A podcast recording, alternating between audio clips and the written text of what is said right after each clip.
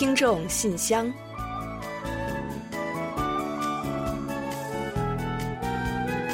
分享最新动态，聆听您的心声。听众朋友们好，我是李璐，欢迎收听《听众信箱》节目。听众朋友们好，我是婉玲，非常高兴啊，又时隔一周跟大家相会在这里了。呃，不知道对于我们的听友们来说，幸福意味着什么呢？是实现愿望的时候呢，还是取得所谓成功的时候呢？嗯，或许下面的这句话呢，能够给您一些启示啊。那不久前，韩国教保文库也是一个啊，怎么说呢，是一个书店啊，很大的书店，将诗人张石洙的诗句。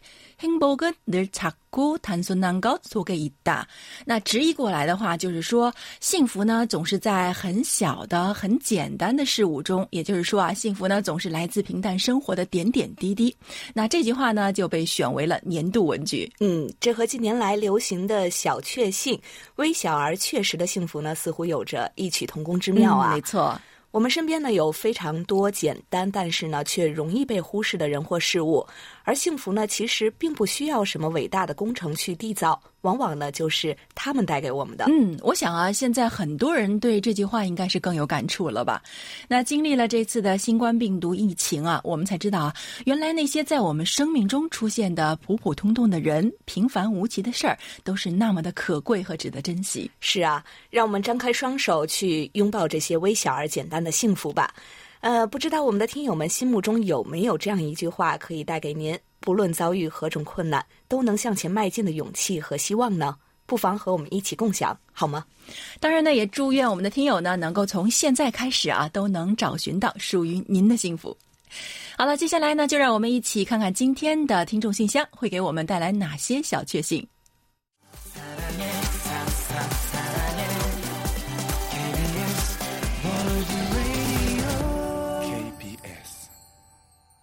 好的，欢迎回来。您现在正在收听的是韩国国际广播电台的听众信箱节目。接下来呢，为您报一下今天节目将播出的主要内容。我们这一期节目呢，依然还是有韩广动态、来信选读和生日祝福等几个小栏目。在生日祝福栏目中啊，我们将一起分享一段楚昌荣听友提供的人生感言。另外，在生活的发现栏目中，我们要为您介绍的是卢焕丽听友提供的生活小智慧。本月的专题讨论话题呢，请大家聊一聊如何预防未成年人犯罪。有问必答，回答的是北京宋志新听友提出的有关韩国大学招生方式的问题。在节目最后的点歌台栏目啊，我们要播放的是流畅听友点播的一首歌曲。好了，我们节目呢就先预告到这儿，欢迎您继续收听。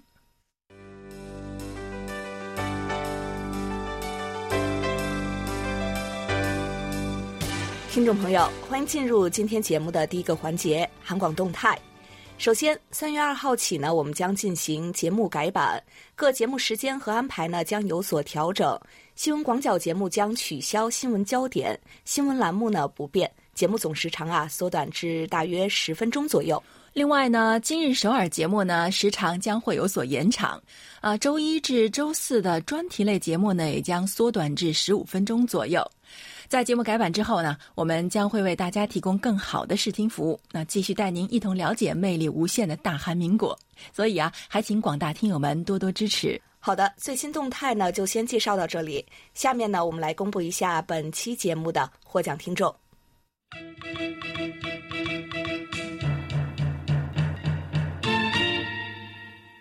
幸运听众是天津的孟泽听友。热心听众是台湾的黄耀德听友。好，接下来呢，我来公布本期参与奖获奖听众，他们是黑龙江省的刘畅听友以及河北省的单金海听友。恭喜所有今天获奖的听众朋友们啊！衷心感谢你们对于韩广节目的关心和支持。当然，也希望广大的听众朋友们能够继续多多支持我们的节目，给我们多来信、多反馈和我们多互动。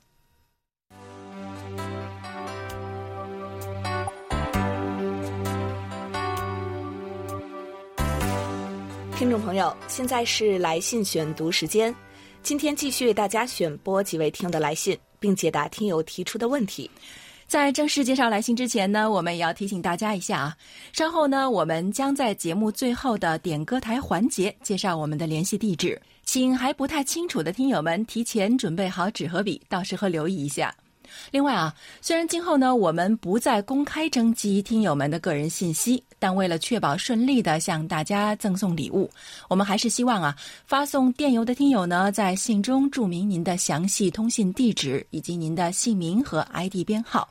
另外，发送手写信的听众朋友啊，也请将您把您的姓名、地址和邮编等等写清楚一些，以便我们登记和联系。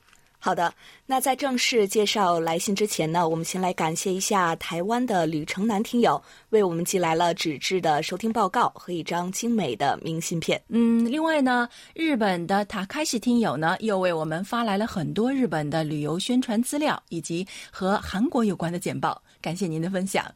同时呢，还要感谢印度的保罗听友用英文发来了收听反馈，这是一位教师朋友啊，感谢您对我们中文广播的关注。此外呢，近期有不少的听友来信呢，谈到最近的疫情情况。那由于节目时间有限啊，我们会陆续呢在今后的节目中来做介绍，还请广大听友呢多多关注，也欢迎更多听友呢来信畅所欲言，抒发感想。嗯，没错。那我们知道呢，有不少中国听友呢，现在仍然是很少外出啊，所以呢，不妨就将我们的听众信箱作为您的一个树洞，来诉说您的感受和心情。我们也会竭力为大家做好。好各种服务工作，当然呢也会帮助需要的听友们传情达意的。好的，那接下来我们就来分享一下今天的第一封来信吧。今天的第一封来信呢，来自中国四川，是梅林听友写来的。他说：“韩广听众信箱节目的李璐和婉玲以及汉斌，你们好！收听了韩国电影一百周年特别节目，又勾起了自己对过去看露天爸爸电影的美好回忆。”随着科技的发展，电视和互联网的冲击，现在啊，去电影院看电影的时候少了，已经变成是一件很稀罕的事情了。韩国电影呢，本来看的就不多，对于中国影迷来说呢，也还是一片新天地。但是，二零一九年的世界影坛不能不说是韩国电影的成功之年。《寄生虫》这部影片讲述了生活贫困的一家人想方设法打入一家富裕人家的故事。虽然结局出人意料，不过导演奉俊昊执导的这部黑色喜剧，颠覆性的诠释了阶层之间的不同和差异，是一部非常值得一看的电影。随手击毙，算是我的收听感想吧。谢谢你们。嗯。梅林听友的这封信啊，其实我们在十二月底的时候就已经收到了。当时呢，我们就想啊，这封信呢一定要留着，那 留到这个奥斯卡金像奖颁奖之后再回，因为我们知道到时候呢一定会跟大家分享好消息。不过啊，说实话，我还真没想到能跟大家分享的呢是如此重磅的好消息。《寄生虫》呢，前几天在第九十二届美国奥斯卡颁奖典礼上啊，从最高荣誉最佳影片奖到最佳导演奖、最佳原创剧本奖，还有国际电影奖，也就是以前的这个最佳外语片奖啊，共捧得了四座奖杯，真的是震惊了世界！哇，太让人激动了。那要知道，这可是奥斯卡历史上非英语圈电影首次获得最佳影片奖啊。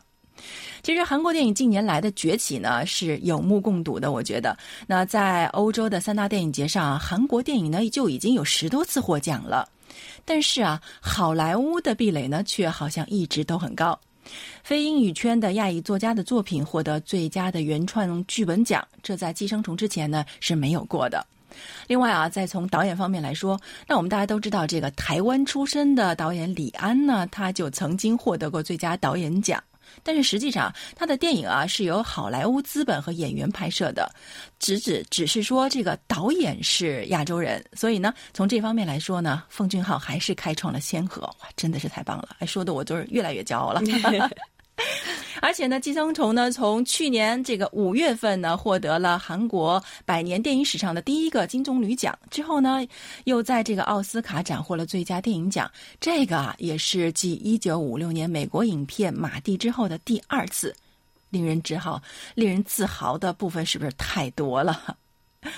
那这部影片呢？据说啊，到目前为止呢，已经获得了五十七个海外电影节的邀请，并且呢，获得了五十五个主要的电影奖。这可真是非常正确的，也是非常形象的诠释了什么叫做拿奖拿到手软了，是吧？那据说呢，这个《寄生虫》呢，还这个计划在美国有线频道的 HBO 呢制作成同名的电视剧。哇，太给力了！总之啊，我觉得这次呢，《寄生虫》横扫了奥斯卡，不仅是韩国电影的大喜事，也是改写了世界电影史的纪念碑性的大事件。所以啊，相信不仅是韩国人，亚洲的影迷们也会为之欢欣鼓舞的。梅林听友，您一定也很开心吧？那除了《寄生虫》之外呢，韩国其实还有很多很多好看的电影。如果您有时间呢，不妨找来看看。好，感谢各位对韩国电影的支持，也希望我们的广大听众朋友们能够继续更多的关注韩国的文化，让韩国文化之花开得更灿烂。好，感谢梅林听友，期待您的下一封来信。嗯，这真的是一个好消息啊，也难怪婉玲还有大家都这么开心了。谢谢梅林听友。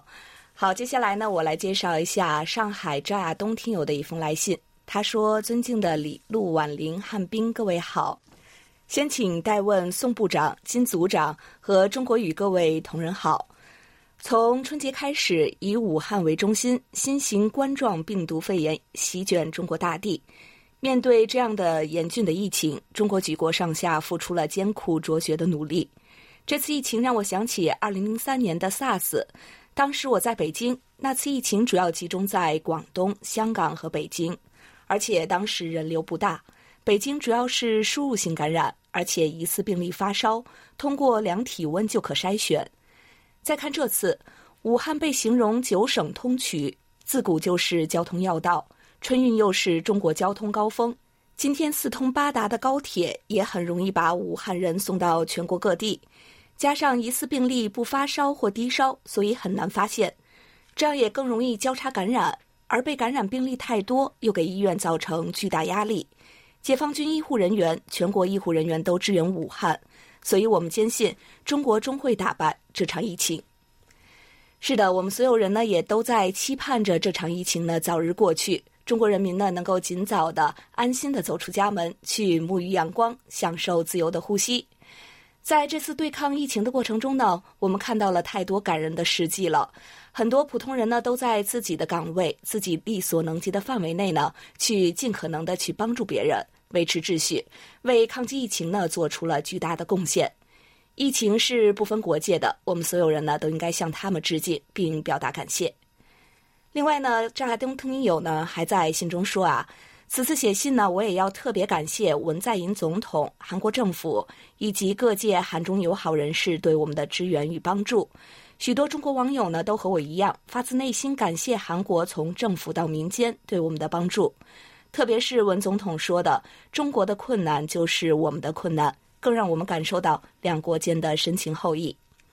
嗯，就像张亚东听友所提到的，呃，为帮助中国对抗这次的疫情啊，韩国政府和各界呢也及时提供了援助，包括资金、还有口罩、防护服等防疫物资。第一批物资呢，更是在武汉撤侨的当天呢，随包机运抵疫情的一线，希望为严峻的疫情形势呢尽一点绵薄之力。这个时候呢，感谢的话语不必说太多啊！全人类呢都是命运共同体，本应呢一同来解决困难的。乍东听友呢在信尾还说，这也让我想起了我自己，从一四年仁川亚运做 SNS 记者，第一次访韩等等机会，让我一次次走进韩国。所以从今以后，我决心呢一定要更加努力，为促进中韩友好贡献自己的全部力量。同样呢，感谢你们选我做监听员。新的一年，我也尽可能的把你们更多介绍给全球受众，让更多人了解来自大韩民国的声音。我已经这么做了。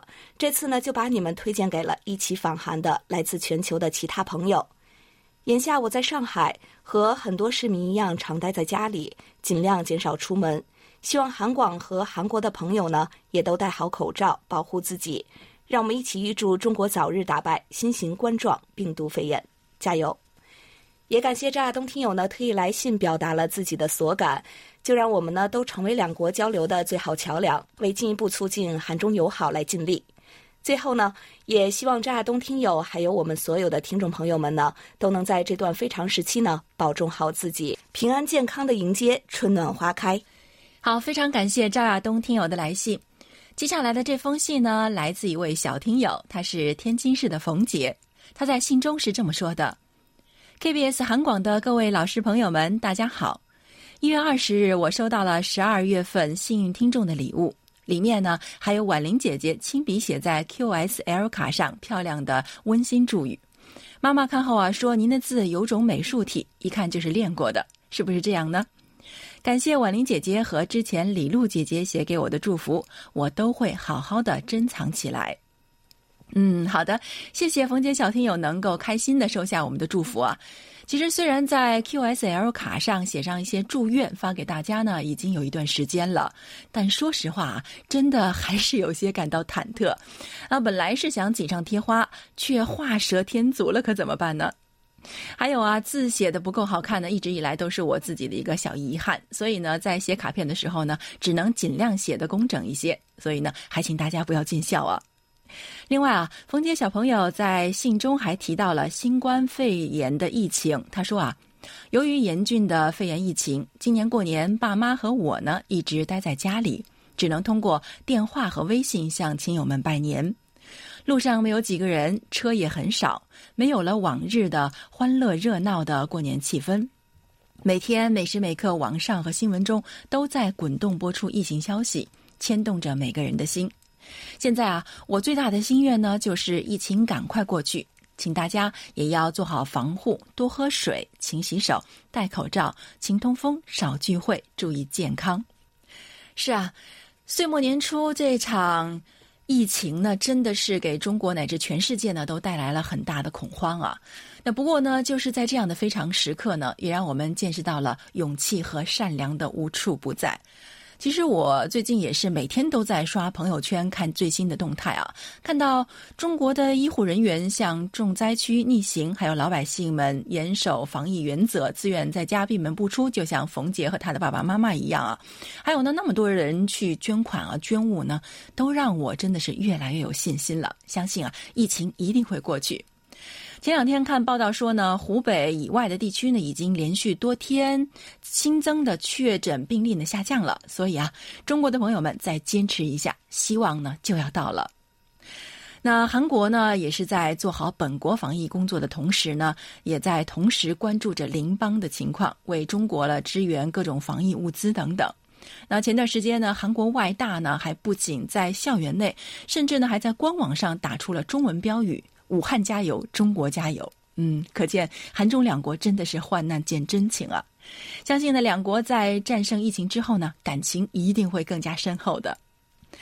另外，冯杰听友呢在信尾呢还为我们分享了一句名言，他说啊：“生活就像一杯白开水，你每天都在喝，不要羡慕别人喝的饮料有各种颜色，其实未必有你的白开水解渴。人生不是靠心情活着，而是要靠心态去生活。”调整心态看生活，处处都是阳光。嗯，没错。但愿新冠病毒的阴霾能够早日散去，让我们的生活处处都是阳光。好，感谢冯杰小朋友的来信。好的，感谢冯杰听友。接下来呢，我来介绍河北省单金海听友的一封来信。二零一八年十月，原本的三口之家增加了第四位成员，儿子的诞生带给我们的是感恩和幸福。孩子在呵护中成长着，从开始的哭闹到牙牙学语，再到现在的蹒跚而行，让我见证了生命的伟大，同时也为孩子的坚毅性格而感到骄傲。儿子很坚强，学走路时不知摔了多少跟头，但他从来不气馁、不哭泣，从哪里摔倒就从哪里站起来。看着他满头大汗还在挣扎时，我就莫名的心疼。每次想让他休息一会儿，他都会推开我的手。似乎用眼神告诉我：“爸爸，相信我，我能行。”就这样，他靠着自己的努力学会了走路。小家伙的表达能力有限，但他的记忆力惊人。很多事情告诉他一遍，他就会记住；很多的话叮嘱一次，他就会明白。记得前几天，孩子跑到我的面前，一手指着臀部，一手拉住我，嘴里不停的喊着：“爸爸，屁屁要。”我听了几遍才反应过来，原来是他的小屁屁痒了，来找我给他抹点药。他的动作让我笑了很久，因为才十四个月的孩子能做到这一步，已经是难能可贵了。他喜欢看书，每次看到姐姐写作业，就会抓起姐姐的书，煞有介事地读起来，而且非常认真。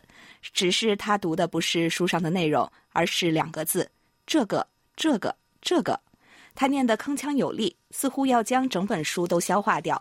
为此，看过我儿子读书的人都会说，这孩子长大了学习一定好，因为这么点儿就知道看书了。说起读书，我女儿从没让我在学习上操过心，每次考试都是全年级第一。我最佩服的是我女儿的记忆力，需要背诵的课文，她念一遍就可以一字不差的背出来，这一点让我汗颜。因为我上学那会儿啊，背个课文要好几天呢。老师经常说喜欢我女儿坚强懂事的性格，或许这与我们的家庭教育有关。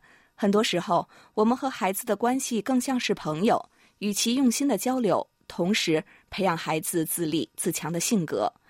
生活是忙碌的，我每天呢都要接送女儿上学，同时还要看孩子、洗衣服、哄孩子睡觉、和奶粉等。这些以前不敢想的话题，我现在做的得心应手，这就是我的幸福时刻。每天在幸福中迎来晨曦，送走夕阳，做一个从细微发现幸福的人。好的，谢谢单金海听友，您的这封短信啊，真的是非常的切合我们今天的主题啊。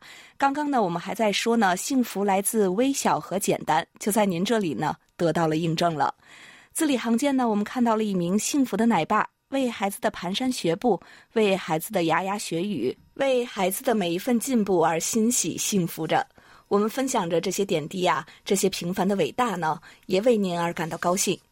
都说孩子呢就是父母的一面镜子，我想呢，您的一双儿女呢，不仅从您和妻子身上学到了坚毅，也会学会你们的善于发现和感受幸福，成为像您一样幸福的人儿。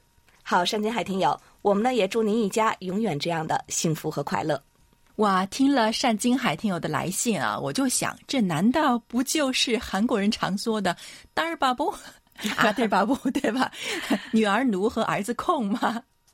还有啊，刚才我们在啊李璐在选读这封信的时候呢，在录音间外面的宋部长，他听了也很激动啊，说是哎，曾经以前呢见过单金海听友的小女儿，就是在你现在您的儿子现在这个年纪，大概是这个时候见过，没想到孩子已经这么大，而且您已经有了第二个小宝宝了，他觉得很高兴，那也希望能够转达对您的美好生活的祝福，相信呢您的幸福生活一定会永远的继续下去。好了，再次感谢所有来信与我们分享的听友们。因为时间的关系呢，本周的听众来信呢就先介绍到这里。下面呢，就让我们进入这一周最甜蜜的单元——又有幸福了。一起进入生日祝福，为下一周过生日的朋友们送去我们最美好的祝愿。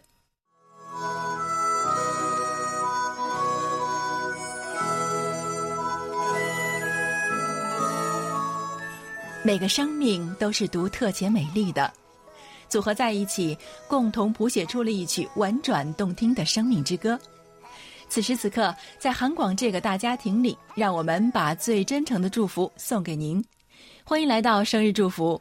首先呢，我们送给即将过生的听友们一段由安徽省楚昌荣听友提供的人生感言：人生，人生要结交两种人，良师和益友。练就两项本领：做事让人感动，说话让人喜欢。能吃下两样东西：吃苦吃亏。懂得两件事：感恩和结缘。具备两种状态：谋生乐生。有两件事儿不能等：行善和尽孝。生活三真言：谦虚、勤奋、思考。三不斗：不与君子斗名，不与小人斗利。不与天地斗巧，人生三大乐趣：知足常乐、苦中求乐、以苦为乐。懂得三福：平安是福，健康是福，吃亏是福。保持三愿：吃得下饭、睡得着觉、笑得出来。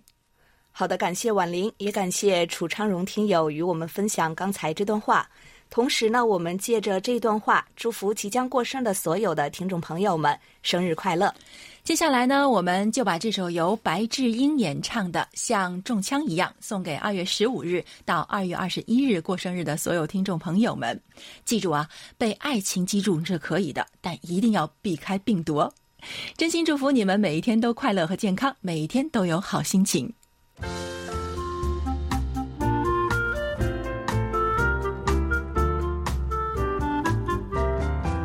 生活中的点滴值得发现，生活中的小精彩无处不在。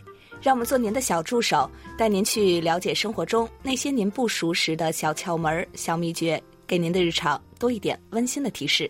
欢迎大家进入生活的发现。今天呢，我们要为您介绍的是北京的卢焕丽听友分享的一些生活小智慧。嗯，首先呢，这第一个小智慧啊，可能也是很多人的苦恼来源啊。牛奶和豆浆到底喝哪个更好？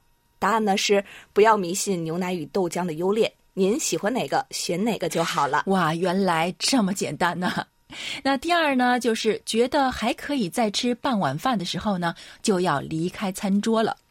俗话说，吃饭要吃八成饱，就是这个意思了。吃到十分饱的话，不但小蛮腰会消失不见，对健康也很不利哦。第三个小智慧呢，即使身体不感到饥渴，每天呀也要至少饮用几杯水。最好的方法呢，给大家提供一个，您呢可以把杯子呀放在自己的视线范围内，方便呢随时拿起来喝一口。嗯，补水是相当重要的。那第四呢，就是多喝酸奶了。酸奶呢含有丰富的乳酸菌，有助消化，可以让您胃口好。第五呢是远离烟酒，这个呀也是老生常谈了。但是呢，对于不少人来说，说起来容易，做起来难。我们呢，还是奉劝大家一句：戒烟戒酒，身体棒。没错，烟民啊，现在真的是已经没有立足之地了。那第六呢，就是在食谱里添加杂粮和蔬菜，做到营养均衡。在这里呢，我们也给大家一个小贴士啊，您可以在蒸米饭的时候啊，将五谷杂粮和大米混合起来一起蒸，这样的话做出来的米饭不仅味道更丰富，也更有营养，颜色呢也会更加好看的。没错，这也是韩国人家的惯常吃法了。另外呢，爱喝茶的朋友们呀，可听好了。喝绿茶呀，胜过喝红茶。嗯，第八呢是要重视早餐多过于晚餐。您只要记住啊，一日三餐呢应该要早吃好，午吃饱，晚吃少。还要注意呢，做饭的时候呢要控制这个盐的用量，以及呢每周呢至少要吃一次鱼。嗯，第九，起床后啊先刷牙再喝水。而且呢，清晨一杯清水有助于清肠润肺。嗯，第十呢，就是一早一晚，如果吃两个苹果的话呢，是可以有效改善便秘的。哇，看来苹果还真的是个宝呢。那另外呢，还要提醒大家的是啊，饭前吃水果呢，要胜过饭后吃。嗯，最后呢，还有一点，远离碳酸饮料，睡前呢可以来一杯红葡萄酒。好的，那今日份的养生秘籍啊，就为大家介绍到这里。在此呢，也感谢卢欢丽听友的精彩分享。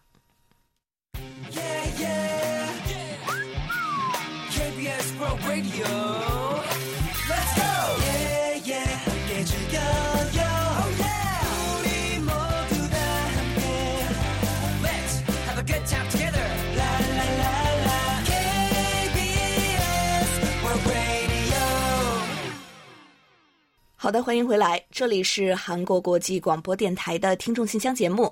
下面呢，我们一起来进入今天的专题讨论环节。首先啊，还是强烈呼吁广大听众朋友们呢，多多来信参与一下三月份话题如何解决高龄驾驶问题的讨论。下面呢，我们就来为您介绍一下三月份的具体讨论话题内容。近年来啊，高龄驾驶者引发的事故在全球频发。随着年岁的增长，视力和反应等等驾驶所需的基本要素呢都在弱化，就使得驾驶的危险也不断的增加了。目前，世界不少国家都在想办法，比如韩日呢鼓励老人主动交回驾照等等。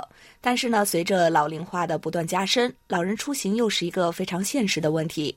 您认为应有哪些对策来解决高龄者的驾驶问题，规避相关风险，同时呢又能方便老年人的出行？嗯，期待大家来信畅所欲言呢。那如果刚刚呢您没有听清楚我们的话题预报的话呢，可以到我们的官网上找到专题讨论板块进行查阅的。欢迎大家多多参与每月的话题讨论，幸运的听友呢可以获得奖品哦。好的，那接下来呢再来介绍一下本月的话题吧。近来，未成年人犯罪事件屡屡引发关注，未成年人犯罪后免责呢，更是备受争议。甚至有人说，未成年人保护法已经成为低龄犯罪的保护伞了。您认为，是否应将承担刑事责任的年龄下调？除了法律约束之外，您认为还应有哪些措施来妥善预防和遏制未成年人犯罪？好的，接下来我们就一起进入今天的专题讨论。首先呢，要跟大家分享的是陕西省郭慧明听友的观点：未成年人是国家的未来，民族的希望，是社会发展中必不可少的一股重要力量。然而，在今天错综复杂的社会浪潮中，却出现了有极少数未成年人，由于受到了自身素质问题，或者是家庭、社会等诸多方面的原因影响，过度追求个人主义，贪图享乐主义，走上了不归之路，甚至还走上了违法犯罪的道路，却丝毫没有一点醒悟和悔过。研究许多未成年犯罪案例的专家学者和教授们都认为。未成年人思想单纯，法律意识淡薄，一旦触犯了法律，从思想上、认识上却不以为过。以上种种原因，就是造成未成年犯罪的主要原因。了解社会中未成年的犯罪现实，那深刻的分析未成年人的犯罪行为，必须引起全社会重视和治理，努力去降低未成年人的违法犯罪行为，迫在眉睫。对于未成年人犯罪惩罚，只能用法律手段解决；而在教育上，挽救才是我们的最终目的。如何有效遏制未成年犯罪，已经是全社会职能部门的一项严峻的任务。因此，我们应该认真的去贯彻预防措施，做好预防工作，防患于未然。好，以上就是郭慧明听友的看法。好的，感谢郭慧明听友的分享。接下来呢，我们分享一下上海市朱坚平听友对本月话题的看法。近日，中国大连一名十三岁男孩杀害一名十岁女孩的案件引起了社会的广泛关注。涉案的未成年人到底应该负怎样的责任？家庭、学校该如何在日常教育中预防未成年人违法犯罪，成为社会激烈讨论的话题。根据中国刑法的规定，未满十四周岁的未成年人无需承担任何刑事责任。舆论认为，有些未成年人明知自己不用承担刑事责任，而表现得非常猖狂。法律如果不对这样的未成年人作出处罚，很不公平。应当适应现代社会发展下未成年人发育程度提前的事实，适当降低刑法的刑事责任年龄。但是，也有法律学者认为。未成年人不负刑事责任，主要是考虑到这个年龄的青少年心智还不够成熟，判断是非能力欠缺。对未成年人过重刑事处罚，会导致正常的学习中断，监禁环境对未成年人的影响更大，更容易造成未成年人的反社会人格，在一定程度上增加再次犯罪的可能性。此外，从长远来看，降低刑事责任年龄并不是最好的办法。中国政法大学法律专家指出，未成年人恶性犯罪案件属于极端个案，因此而修改针对大多数人的刑事责任年龄制度值得商榷，不要轻易修改。中国陕西律师事务所法律专家也指出，当务之急不是调整刑事责任的年龄，而是建立一套完善的少年司法制度。只有将学校教育、家庭监护、政府矫正、司法惩戒等各方面统一起来，才能切实解决未成年人的犯罪问题。好的，以上是上海朱坚平听友对本月话题的看法。好的，感谢两位听友，专题讨论呢就到这里。接下来我们进入下一个环节。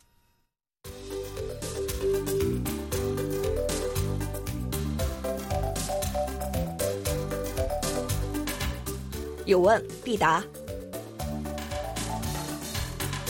今天呢，我们请易贤来回答北京宋志新听友提出的问题。他的问题是，请易贤老师介绍一下韩国大学的招生制度以及招生过程中的不定时与定时制度分别是什么。好，接下来我们就请易贤来回答宋志新听友提出的这个问题。各位听友，大家好，我是易贤，今天我来回答宋志新听友提出的问题。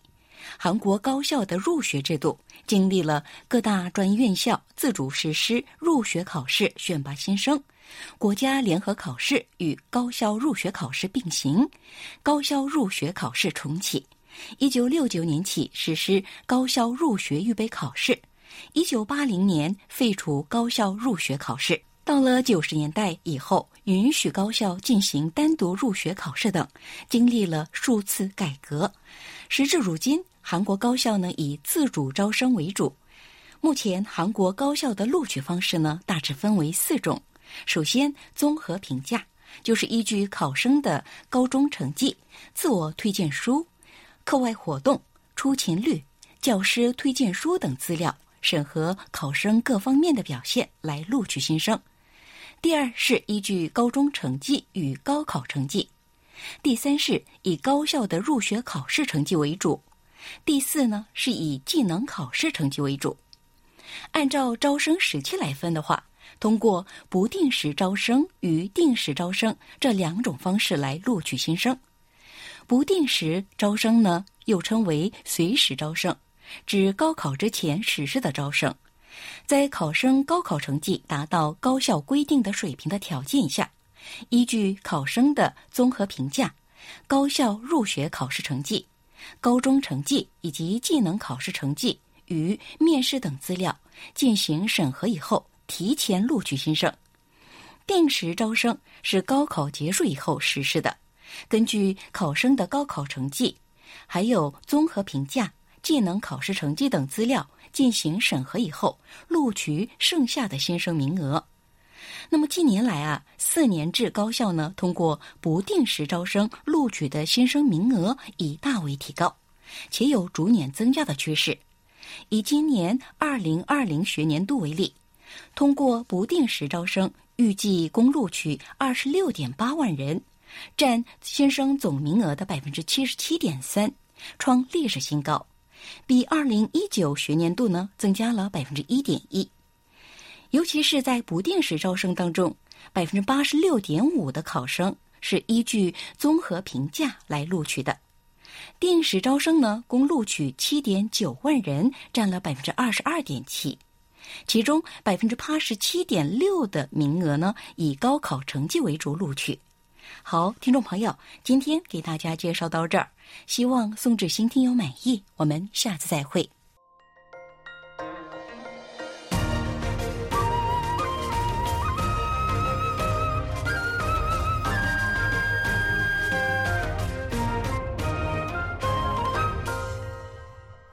韩国国际广播电台。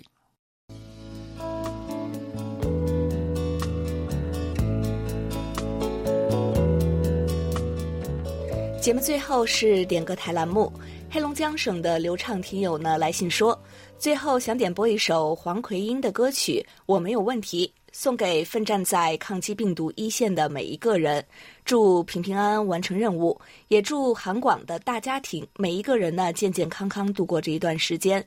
相信经过所有人的努力，一定能够早日克服这次难关。嗯，感谢刘畅听友点歌，希望啊所有的人都能够平安并且顺利的度过这一段非常时期。